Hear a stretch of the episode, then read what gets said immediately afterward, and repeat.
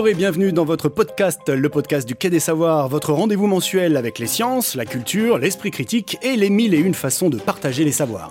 Toute l'équipe est autour de la table pour ce moment avec vous. Bonjour Marina, bonjour Mariette. Alors qu'avez-vous envie de nous faire découvrir ce mois-ci, Mariette? Alors aujourd'hui dans Vue sur le web, on va explorer le côté obscur de vos applications préférées avec une web série sur la captologie. Cette notion un peu inquiétante hein, qui cherche à provoquer notre dépendance. Avec vos artistes et chercheurs invités, vous allez nous faire plonger dans l'univers de la physique mystérieuse, Marina.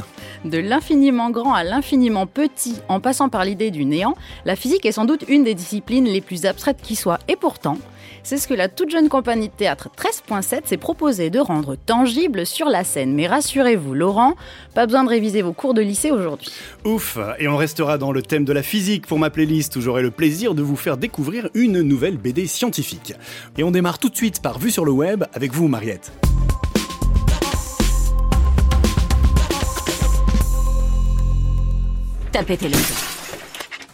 Et tu t'es demandé comment ça pouvait te mettre dans un tel état. T'inquiète pas, c'est normal. T'es complètement accro car ces applis sont conçues à la base pour sécréter dans ton cerveau la molécule responsable du plaisir, de la motivation et de l'addiction. La dopamine. Alors si vous aussi, vos applications vous font péter les plombs, hein, comme on a entendu dans le jingle, mais que vous en êtes quand même accro, alors Dopamine d'Arte est faite pour vous. Cette web-série de Léo Favier, qui a été produite par Arte France, Les Bons Clients et le réseau Canopé, et qui est sortie à l'automne 2019, dévoile les coulisses et les ressorts mis en œuvre par ces applications pour nous rendre addicts, en intégrant notamment les notions de produits d'accoutumance, de circuit de la récompense ou encore de l'économie de l'attention. Le pitch, donc, tu pètes les plombs. T'inquiète pas, c'est normal. Toutes ces applis sont conçues pour te rendre complètement addict en activant dans ton cerveau cette molécule donc responsable du plaisir, de la motivation et de l'addiction, la dopamine, qui a donné son nom à donc cette web série. En huit épisodes, ces vidéos enquêtent de manière très pédagogique, hein, avec un ton plutôt décalé, en décortiquant comment Instagram, Twitter, Facebook, Snapchat, YouTube, Tinder et Candy Crush même, euh, donc comment elles nous rendent addicts, et même aussi Uber, figurez-vous, qui cherche à rendre addict ses chauffeurs. Donc l'expertise scientifique est apportée par le partenariat avec l'INRIA, euh, le CNRS, le laboratoire Scalab, laboratoire des sciences cognitives et affectives de l'Université de Lille. Et chaque vidéo donc, nous expose les théories, les techniques, toutes les mécaniques utilisées pour nous appâter, nous fidéliser, bref, nous faire passer plus de temps possible sur l'application. Et oui, car le temps, hein, comme on le dit, c'est de l'argent, en tout cas pour l'entreprise et ses actionnaires. Car plus on passe de temps dessus, plus il y a monté des actions en bourse, sans parler de la lucrative revente donc de vos données personnelles. Donc c'est vraiment édifiant, hein. j'ai appris et surtout compris, hein, non sans me dire qu'on est quand même un peu tous des pigeons parfois, pourquoi on était tellement addict de ces applications. C'est très très bien expliqué avec une voix off, des vidéos détournées humoristiques, hein, des bruitages sonores et surtout ce ton décalé et impertinent que j'aime beaucoup. Parfait pour bien saisir les explications et exercer son esprit critique de manière très ludique. Deux petits exemples hein, de ce que j'ai pu euh, y apprendre. Donc, ne pas recevoir de likes, hein, vous avez tous vécu ça, on est tous très frustrés et pas très contents de se dire oh là là, mon dernier oh post a eu 10 euh, likes, euh, c'est nul. Et oui, ça nous contrarie donc beaucoup et c'est normal. C'est parce que c'est interprété par le cerveau comme un signe de rejet de ta communauté. Et une étude montre bien d'ailleurs que c'est la même zone qui s'active dans le cerveau lorsqu'on se fait larguer ou lorsqu'on éprouve une douleur physique. Un autre exemple avec Twitter qui active naturellement le mécanisme d'anxiété dont le siège se situe dans l'amygdale, hein, donc partie du cerveau qui joue un rôle dans la réaction de défense ou de fuite. Ça vient de nos ancêtres, en fait, chasseurs-cueilleurs, pour qui il était essentiel de ne rater aucune information relative au sujet d'une nouvelle source de nourriture. Alors autrefois, c'est une question de vie ou de mort c'est plus trop à l'heure actuelle ça, mais cette anxiété a perduré au sein de notre cerveau. On a peur de passer à côté de tout ce qui se passe sur les réseaux sociaux, de louper une info importante, donc on check, on check, on check régulièrement son Twitter. C'est le fameux FOMO, Fear of Missing Out. Euh, Laurent, vous me parliez tout à l'heure d'ailleurs de WhatsApp, je, vous m'avez appris aussi. Et oui, ce que j'ai découvert, c'est aussi quand on est en communication sur WhatsApp, on a l'impression qu'on voit en haut le nom de la personne qui nous écrit, mais en fait non, elle écrit pas forcément. C'est un leurre. Voilà, c'est un leurre pour vous rester, pour que vous restiez sur la plateforme, pour euh, attendre justement la réponse de la personne qui des fois ne vient jamais. Ah là Bon, alors euh, WhatsApp n'était pas au sujet, hein, enfin n'était pas en tout cas traité dans cette web série, mais c'était intéressant et je vous en recommande chaudement cette, euh, de, la, de la visionner. C'est un très bon exemple, je trouve, de médiation numérique, euh, notamment dans le cadre de l'éducation aux médias pour vraiment comprendre tous ces ressorts donc de ces applications qu'on utilise quotidiennement. Est-ce que ça vous fera décrocher pour autant de vos tweets et stories? Ce n'est pas sûr, mais au moins vous serez prévenu. Et ce qui est certain en tout cas, c'est que vous ne regarderez plus vos notifications et vos applications de la même façon qu'avant. Merci Mariette pour ces conseils avisés. Une série d'ailleurs qu'on a tous très envie d'aller regarder sur arte.tv. Artiste-chercheur, aujourd'hui nous allons plonger dans l'univers mystérieux de la physique avec deux invités. Bonjour Morgane Nagir, vous êtes comédienne et co-directrice artistique de la compagnie 13.7. Bonjour. Bonjour. Voilà, je vous laisse le temps de dire bonjour, c'est plus sympa. Et puis Stéphane Blanco également, vous êtes avec nous. Bonjour Stéphane. Vous êtes enseignant-chercheur en physique au laboratoire Laplace, qui est un laboratoire du CNRS et de l'université Paul Sabatier à Toulouse. Bonjour. Marina, c'est à vous avec vos invités. Donc bonjour à tous les deux. Aujourd'hui, nous allons faire un saut dans l'aventure de la création intitulée Même les génigels, une pièce de théâtre dont la première a eu lieu il y a quelques semaines à Toulouse. Alors au cœur de cette pièce, la physique et toute sa complexité. Et pour entrer dans le vif du sujet, je vous propose d'écouter un court extrait d'une intervention d'Étienne Klein sur l'origine de l'univers. Penser l'origine de l'univers, c'est d'abord penser l'absence d'univers. Et l'origine, c'est la transition entre une absence totale d'univers et puis l'apparition d'une première chose, disons. Et euh, la question est de savoir si on est capable de penser l'absence d'univers. L'absence d'univers, c'est-à-dire une sorte de néant, dont Bergson disait qu'il est une idée destructrice d'elle-même. C'est-à-dire que dès que vous pensez le néant, dès que vous pensez au néant, vous lui attribuez involontairement des propriétés qu'il ne peut pas avoir, pas, pas avoir puisqu'il est le néant. Waouh Effectivement, ça peut vite donner le tournis. Et pourtant, c'est un des points de départ de vos réflexions, Morgane, avec Florian Pantalarich, le metteur en scène de la pièce.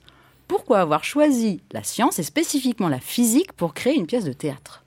Alors, c'est Florian Pantalarich qui a réuni l'équipe artistique et le projet nous a tout de suite assez plu. Parce que comme on a pu le voir avec l'extrait de Étienne Klein, la physique repousse notre imagination effectivement, quand on pense à rien, on pense euh, au noir, on pense à une texture, on pense à quelque chose en fait. Donc on ne peut pas penser à rien. On pense forcément à quelque chose, ça n'existe pas. Et en physique, on se retrouve souvent confronté à ce genre de problématique où quand on veut penser une particule, on s'imagine forcément un point, on s'imagine une grandeur, alors qu'en fait c'est pas forcément ça. Quand on imagine l'infiniment grand, on a envie d'imaginer infiniment en fait, puisque du moment où on arrête d'y penser, et eh ben forcément c'est comme si on mettait une limite. Donc il y avait déjà cette fascination pour ce, pour ce sujet-là, parce qu'au théâtre, évidemment, l'imaginaire compte énormément. Et puis ensuite, Florian nous a présenté euh, le projet comme, comme une volonté d'interroger la physique en tant que récit. Et ça, c'est aussi une question très théâtrale, parce que le théâtre interroge euh, que ce soit des récits réels ou des récits euh, fictifs avec des pièces. Il y avait cette volonté de montrer que c'est une manière de voir le monde et pas forcément une, une vérité absolue imposée mais que c'était aussi euh, quelque chose qu'on pouvait interroger. C'est ça, le monde qui est tout autour de nous, parce que finalement, la, physique est, prégnante et partout. tout le temps. Et, donc, euh, bah, Stéphane, qui est ici, euh, donc enseignant-chercheur en physique, connaît bien le domaine. Et comment est-ce que vous avez rejoint cette drôle d'aventure, Stéphane, au conservatoire? Que faisiez-vous au conservatoire? J'ai travaillé avec, euh, avec des artistes avant, mais c'était plutôt des musiciens. On a travaillé de façon approfondie, puisque c'est concrétisé par, par un travail de thèse, un travail universitaire pendant des années avec un musicien. Et euh, à cette occasion, avec, euh, avec mon groupe, on a mis en place euh, un certain nombre de, représentations dans lesquelles on, mêlait à la fois science et, musique. Et une de ces représentations a eu lieu au théâtre Jules Julien à Toulouse, devant des, je crois que c'était des enseignants de, de primaire. À cette occasion-là, euh, on a rencontré euh, Pascal Papini, qui était, euh, qui était, qui est le directeur du théâtre et qui s'occupe aussi du conservatoire à Toulouse. Exactement, double casquette. Et qui, qui a été assez séduit par le, par l'idée de, de, bah, de, de, réunir comme ça ces deux univers. Et il m'a dit, bah, écoute, est-ce que, est-ce que ça te tenterait un jour de venir discuter avec les gens du conservatoire? Je lui ai dit, bien sûr, conservatoire théâtre cette fois-ci. Je lui ai dit avec plaisir. Et puis voilà, quelques mois plus tard, il m'a appelé. Il m'a dit euh, une compagnie est en train de préparer une pièce sur euh, la physique. C'est peut-être l'occasion. Voilà, ils étaient en résidence, je crois, à, Jules Julien. Oui, et euh, je les ai rencontrés une journée. On a fait une journée de travail au tableau noir et c'était très sympa. et c'est comme ça qu'a démarré notre collaboration. Donc c'est une collaboration qui, euh, qui en fait se déroule en, trois volets. Donc euh, la, création, même les génigels, c'est qu'un petit morceau du projet. Je, vous, je, vous, laisse nous en parler un petit peu, Morgane. Oui. Alors effectivement, il y a même les génigels qui est une pièce où là il s'agit de trois personnages. Paul, Mona et Marc, qui sont des membres d'une association qui s'appelle Science et Merveille. Ils sont passionnés par la physique, mais ils sont pas experts et ils se rassemblent pour construire ensemble des actions de médiation pour euh, partager cette passion. Mais ensemble, ils se confrontent à leurs exigences, à leurs doutes, à leurs choses préférées. Ça donne un, rythme et un ton un peu burlesque. Mhm. Mais ici, c'est le théâtre qui est premier. Il y a aussi l'épopée quantique à boucle, qui là est une forme artistique, mais qui est aussi une médiation culturelle et scientifique, où ici, le contenu est premier. Et du coup, on s'est beaucoup appuyé sur les conseils de Stéphane Blanco, parce que là, on a les mêmes personnages qui nous racontent l'histoire de la naissance de la physique. La physique quantique. De la physique, voilà. Et, du coup, effectivement, l'idée, le, propos central est davantage au niveau de la science. Oui, voilà. Et là, c'est vraiment raconté avec tous ces héros, avec euh, Boltzmann, avec Schrödinger, avec Einstein, en montrant aussi que c'est pas juste des mathématiques, il y a aussi des hommes, des femmes qui ont participer à. Pas beaucoup, mais il y en a un petit peu. Il y en a un petit peu quand même. Ce qui est original dans votre projet aussi, c'est qu'en fait, vous mettez en scène des amateurs de physique, des amateurs de sciences. Pour une fois, ce ne sont pas des, illustres scientifiques du XXe siècle à qui vous donnez les paroles, mais des amateurs. Pourquoi ce choix, en fait, de mettre en scène euh, des amateurs de physique qui veulent partager et du coup qui se limitent aussi à leur propre connaissance? Eh bien, parce qu'on avait à cœur de, de rester proche de notre métier à nous et on n'est pas physicien, on hmm. n'est pas expert et du coup c'était aussi une volonté bah, de transmettre nous euh, comment on s'est confronté à ce sujet-là. On est, on n'a pas, moi j'ai fait un bac L, donc en fait avant il a fallu. C'est courageux la physique, surtout après l'extrait de Étienne Klein. Il a fallu plusieurs mois. Euh, il y a eu plusieurs mois. On a lu, on s'est documenté et on a voulu transmettre aussi ça, euh, cette cette fascination que nous on avait pour ce pour ce champ qui, est, qui peut paraître inaccessible, qu'il est à un certain point, c'est hmm. sûr. Mais il y a quand même beaucoup de choses qui sont transmises avec beaucoup de simplicité. Et ça ouvre une curiosité, ça ouvre euh, tout un imaginaire. Et c'est aussi ce petit défi-là qu'on voulait transmettre euh, et partager. Hmm.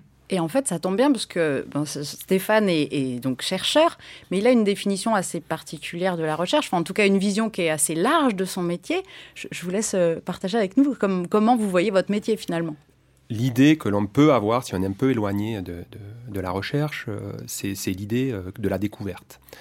Et tous les gens pensent à la découverte. En fait, la recherche, c'est une longue histoire de la pensée. C'est une histoire de la pensée qui qui existe euh, à l'échelle de l'humanité. Et quelque part, les idées, elles n'évoluent pas euh, très vite. Elles évoluent même très lentement. Elles évoluent à l'échelle de l'humanité. Et euh, finalement, qu'est-ce qui compte énormément dans, cette évolution?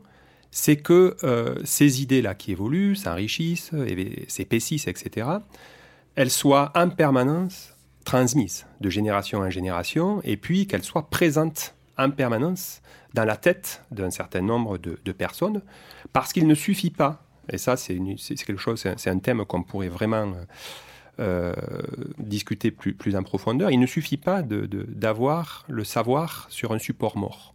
Le savoir sur un support, ce que j'appelle un support mort, c'est un livre, c'est une publication, mmh. c'est... Euh, c'est-à-dire c'est figé. Euh, c'est figé. C'est pas humain. C'est pas porté Non, c'est très très différent euh, de faire porter le savoir dans les têtes. Et je pense très clairement qu'avant tout, quand une société se paye le luxe d'avoir euh, des chercheurs, c'est avant tout pour que le savoir soit dans les têtes, le savoir soit vivant. Parce que la transmission du savoir, quand il est vivant, l'usage de ce savoir pour aller attaquer des questions, soit socialement vives, soit des questions de tout type, il n'est pas du tout le même que s'il est sur les, sur les supports. Et donc, une chose qui est extrêmement importante à mes yeux dans la partie recherche, c'est vraiment la phase de transmission.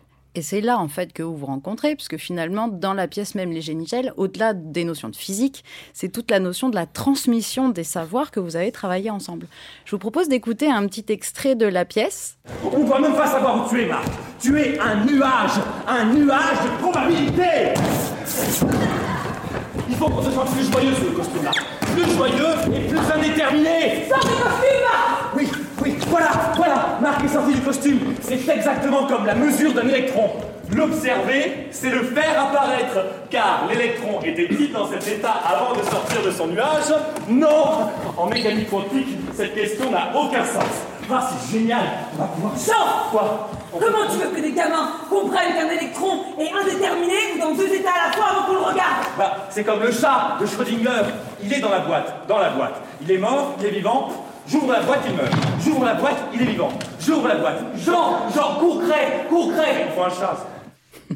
Alors, je ne sais pas, Stéphane, si vous utilisez ce genre d'exemple pour illustrer vos cours ou vos conférences, mais en tout cas, c'est le fruit quand même de, de- des échanges que vous avez pu avoir euh, entre la compagnie et vous.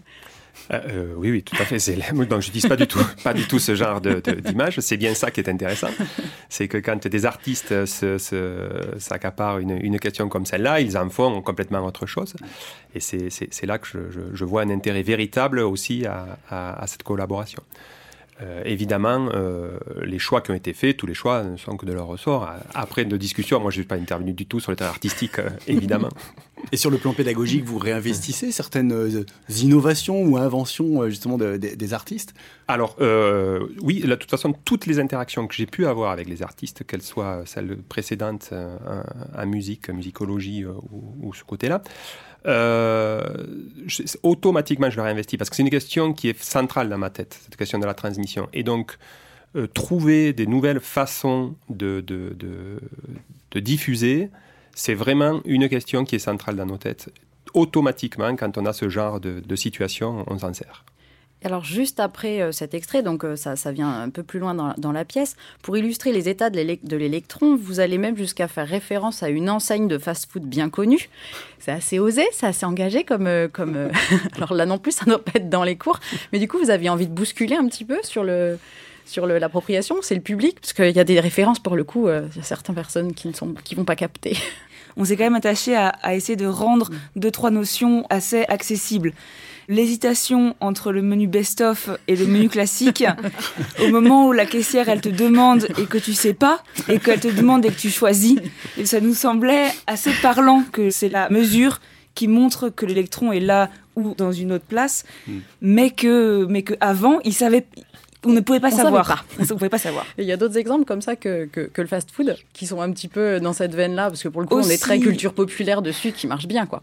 Aussi parlant, il n'y en a pas beaucoup. On en a cherché beaucoup, mais aussi parlant, il m'en vient pas là. Et ce qui est assez génial aussi, c'est que vous montrez qu'en expliquant aux autres, finalement, on, on s'explique un peu à soi-même, on apprend mieux, on maîtrise mieux sa connaissance. Et du coup, ça rejoint un peu, Stéphane, ce que vous disiez sur le fait qu'elle doit être vivante dans les cerveaux, mais aussi dans l'interaction entre les gens. Tout à fait. C'est sûr non, que les, trois médiateurs de l'association Science et Merveille sont, sont vraiment dans la discussion et c'est de la négociation permanente. C'est, pour le coup, c'est hyper dynamique. C'est, c'est vrai que ça, ça- ça donne la pêche. Alors Stéphane, je reviens sur un sujet beaucoup plus terre à terre, mais au-delà de la, co- de la collaboration avec 13.7, vous faites aussi de la recherche quand même Ouais. euh, sur des gros projets et notamment sur une création de modèles prospectifs sur les sujets de changement climatique et de transition énergétique avec des grandes structures comme Météo France ou le GIEC. Euh, sont des projets qui, pour le coup, qui sont extrêmement complexes. On revient dans le côté euh, très abstrait et pourtant qui abordent des, des sujets qui sont au cœur des préoccupations de la société, puisque c'est vraiment des, des sujets que- qui, qui passionnent tout le monde. On l'a vu récemment dans les programmations du Quai des Savoirs ou quand on en parle avec, euh, avec nos, nos publics. Vous faites ce travail de transmission sur, sur ce type de sujet? Et comment? Je suis plutôt côté, on va dire, transition, tra- transition énergétique et je travaille très étroitement euh, depuis très longtemps avec mes collègues climatologues, euh, parce que les deux questions sont deux questions qui sont euh, intimement liées euh, du, point de vue sociétal en tout cas. Et puis ce sont deux questions socialement vives, puisque évidemment en ce moment, personne ne- ne- n'ignore ces, questions et il, en y va probablement de, de changements majeurs pour le prochain siècle sur, sur tout ça. Donc automatiquement, la question de la transmission sur ce terrain est très, très importante.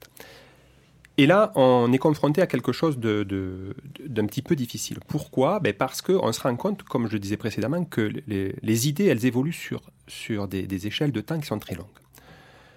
Et euh, si on demande à quelqu'un, euh, c'est l'exemple que je prenais l'autre jour, si je demande à quelqu'un euh, d'utiliser le mot, j'ai même pas besoin de le demander, quand il utilise le mot force, ça vient effectivement de la mécanique de Newton, c'est vieux, c'est maintenant euh, quelque chose qui est, euh, qui est très ancré, tout le monde l'utilise et finalement s'en sert. Là, on va être sur des, des- usages de- d'une science plus récente Et l'usage d'une science plus récente, le passage, la transmission, ce qu'on appelle euh, vraiment la transmission jusqu'au savoir à enseigner, donc ce qu'on appelle la transposition didactique, n'est pas faite elle n'est pas faite parce que forcément, c'est des savoirs jeunes, c'est des choses qui sont, euh, qui sont en train de se travailler. Donc, on a une vraie, vraie vous question. Parlez de quel savoir, par exemple? Ben, Par exemple, tous les, toutes les, savoirs autour des questions énergétiques et euh, climatiques. Oui, c'est pas là, encore au programme ah du, de, rectorat, etc. Ça vient gentiment, ça mais vient, ça y vient, mais le, mais le travail n'est pas fait. C'est des notions comme le chaos, comme le, c'est ça, euh, des termes qu'on utilise et qu'on ne comprend pas vraiment. Entre autres, c'est ça. On, on, les comprend en physique, on, a, on les comprend pas mal, mais on a un, Non, mais pour faire le lien avec la force. Par exemple, sur la partie climatique, euh, c'est difficile de ne pas mettre le mot chaos au premier plan, hmm. puisque les modèles euh, climatiques, c'est chaotique, mm. évidemment. Et pour autant, on sait faire des choses, même si les choses sont mm. chaotiques. Mais c'est pas que ça, c'est des choses même plus simples que ça.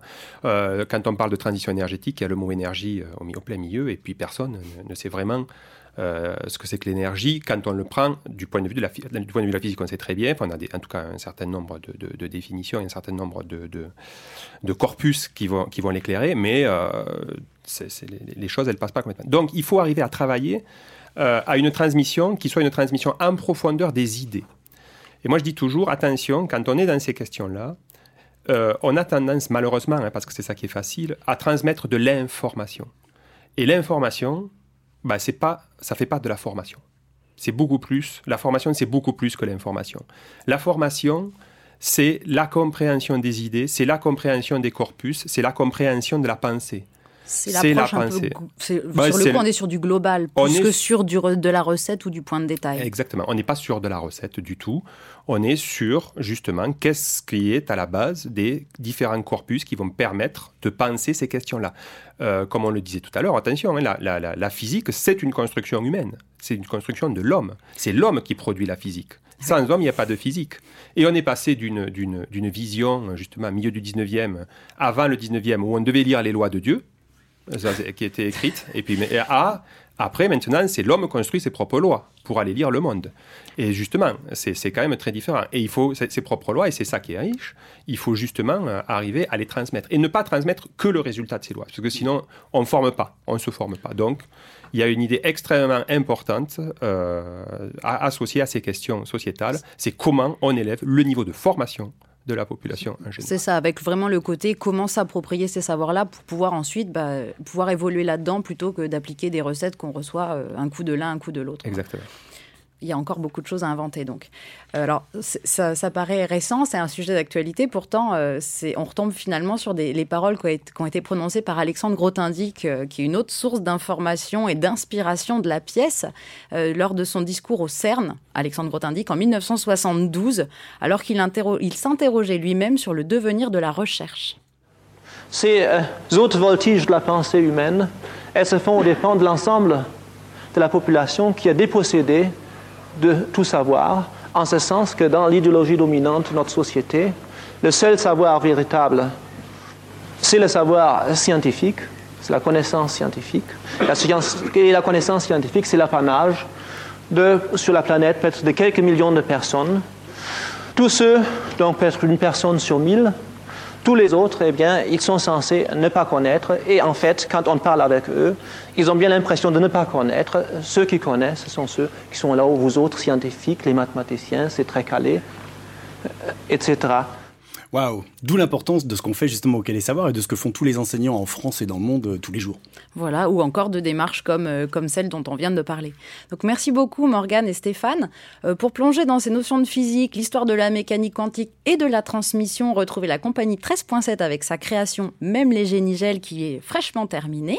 vous retrouvez toutes les informations sur les dates des, prochaines, des prochains rendez-vous sur le site internet de la compagnie théâtre13-7.com. Et puis sur le site du quai des savoirs.fr, vous retrouverez aussi tous les liens vers les interventions complètes d'Étienne Klein qu'on a entendu et d'Alexandre de qu'on vient d'écouter euh, à l'instant. Donc tout ça sur le site internet du quai des savoirs.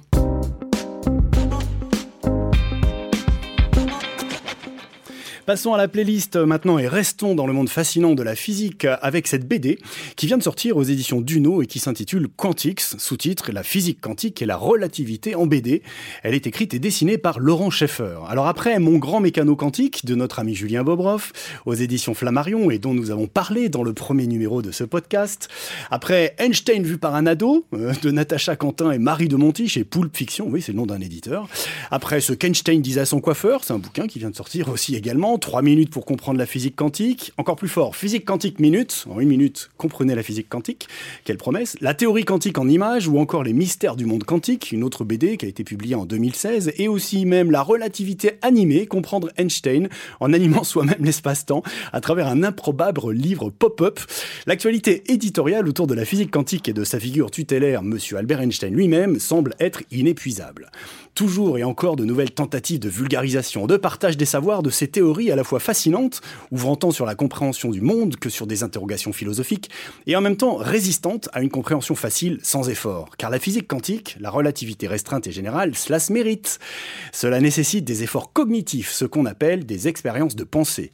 C'est pour cette raison que tant d'auteurs, scientifiques ou non, s'attaquent à cet Everest de la vulgarisation scientifique. Car c'est passionnant de chercher de nouvelles voies, d'ouvrir des passages. Là, la bonne métaphore. Ici, la juste analogie. Là-bas, la belle image porteuse de sens. Laurent Schaffer a choisi la bande dessinée pour son expédition dans le partage des savoirs scientifiques, avec comme guide un sens de l'humour affûté, celui qui ne se prend jamais au sérieux, même lorsqu'il explique la différence onde-corpuscule, et comme matériel d'escalade un rapport constant à la vie quotidienne de tout un chacun. Il met en scène un couple de jeunes parents, trentenaires, avec leurs amis, leur barbecue, leur promenade à la campagne ou à la fête foraine, ou encore leur bal masqué. Eh oui, leur bal masqué. Quantix, le titre de cette BD particulièrement réussi, fait référence à la fois au petit goulois moustachu, bien sûr, et au monde des super-héros. C'est plutôt de ce côté qu'il faut situer le clin d'œil, même si là encore, les Catwoman et autres Superman de pacotille servent plutôt à planter un décor familier, humoristique et rassurant, afin de mieux nous emmener, lectrices et lecteurs amusés, vers un univers où le temps ne coule pas à la même vitesse selon qu'on est fixe ou en mouvement, un monde constitué de vide dans un univers courbe. Nous mûrissons entre infiniment grand et infiniment petit, tel un camembert sous sa cloche à fromage. Pourtant, le camembert, la cloche et nous, appartenons à un grand tout, dont la science commence à deviner les contours. Ces règles sont fascinantes, ahurissantes, invraisemblables, des règles auxquelles nous sommes aussi soumis sur notre plancher horizontal. Voilà ce qu'écrit Laurent Schaffer en prologue à son récit, réalisé en collaboration avec Claude-Alain Pillet, professeur au Centre de physique théorique de l'Université de Toulon. À travers scènes de la vie quotidienne sur Terre, scénettes loufoques sur la planète Zgmox et ses curieux habitants extraterrestres, quelques apparitions de personnages historiques, hein, dont Albert Einstein himself évidemment, et un glossaire illustré qui permet d'aller plus loin, toujours avec le sourire, sur la question du temps, de la décohérence ou même de la téléportation. Cette nouvelle BD scientifique met toutes les chances de son côté pour tenter d'enfin nous faire comprendre physique quantique et relativité. Quantix de Laurent Schaffer vient de sortir aux éditions Duno.